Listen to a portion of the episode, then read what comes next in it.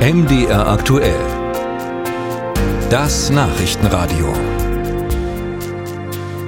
Es war nur eine Formsache, aber wurde in Russland gestern als große Neuigkeit verkauft. Putin darf wieder zur Präsidentenwahl antreten. Zugelassen sind bisher ausschließlich Kandidaten, die chancenlos sind oder Putin sogar unterstützen.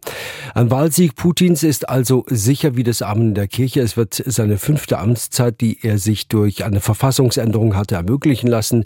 Welche politischen Folgen hat nun der russische Angriffskrieg in der Ukraine aktuell im Land selbst? Frank Eichmann über den politischen Winter in Moskau. Die große Kältewelle ist vorbei, aber die wenigen geführten Touristengruppen in Moskaus Zentrum müssen um Schneeberge und über vereiste Gehwege navigieren durch eine geschäftige Hauptstadt, in der der Krieg unsichtbar bleibt auf den ersten Blick. Auf den allgegenwärtigen elektronischen Werbetafeln jedoch, an den breiten Zufahrtsstraßen, wechseln sich die üblichen Werbebotschaften für Immobilien, Konzerte oder Supermärkte ab mit Aufrufen, sich als Vertragssoldat für die sogenannte spezielle Militäroperation einzuschreiben, sprich beim Krieg gegen die Ukraine mitzumachen. Den Ton im russischen Staatsfernsehen setzt der dort allgegenwärtige Präsident Putin, der immer wieder über das von ihm so bezeichnete Neonazi-Regime in Kiew wettert. Es setzt die barbarischen Angriffe auf friedliche Städte und Dörfer fort. Ältere Frauen und Kinder werden umgebracht und in einigen europäischen Ländern wird die Russophobie als Staatspolitik gefördert.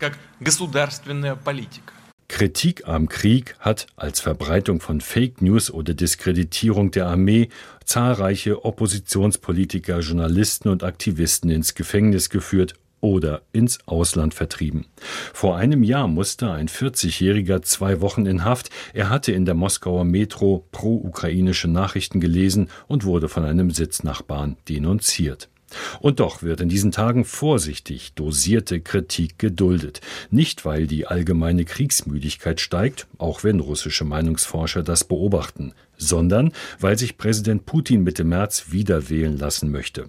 Vielleicht um ein offenes Rennen vermarkten zu können, wurde ein Gegenkandidat namens Boris Naderstin noch nicht aus der Bewerberliste gestrichen auch wenn der 60-jährige Politiker offen sagt, als das im Februar 2022 begann, war ich sofort gegen die militärische Spezialoperation. Viele glaubten, dass es wirklich schnell gehen würde. Ich sagte damals auch im russischen Fernsehen, in das ich damals noch geladen wurde, dass dies Putins großer Fehler sei mit sehr schwerwiegenden Folgen.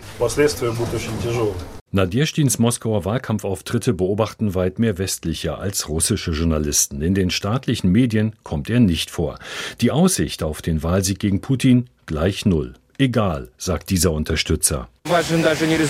Wichtig ist nicht das Endergebnis, sondern der Fakt, dass Menschen dagegen sind. Es ist ein Signal, sich zu vereinen, nicht nur wie jetzt um die Idee des Krieges, sondern auch um die Idee des Friedens. In den zwei Kriegsjahren hat sich die russische Wirtschaft umstellen müssen, gesucht nach Sanktionen und gegen Sanktionen neue Märkte für Rohstoffexporte. Umstellen mussten sich auch russische Konsumenten, nachdem westliche Unternehmen, Ketten und Marken das Land verlassen haben. Auch heute sind aber vom Handy bis zum Auto neben chinesischen Ersatzprodukten auch die westlichen Marken verfügbar. Von der Regierung gesetzlich geduldete Grauimporte ohne Wissen der Hersteller machen es möglich.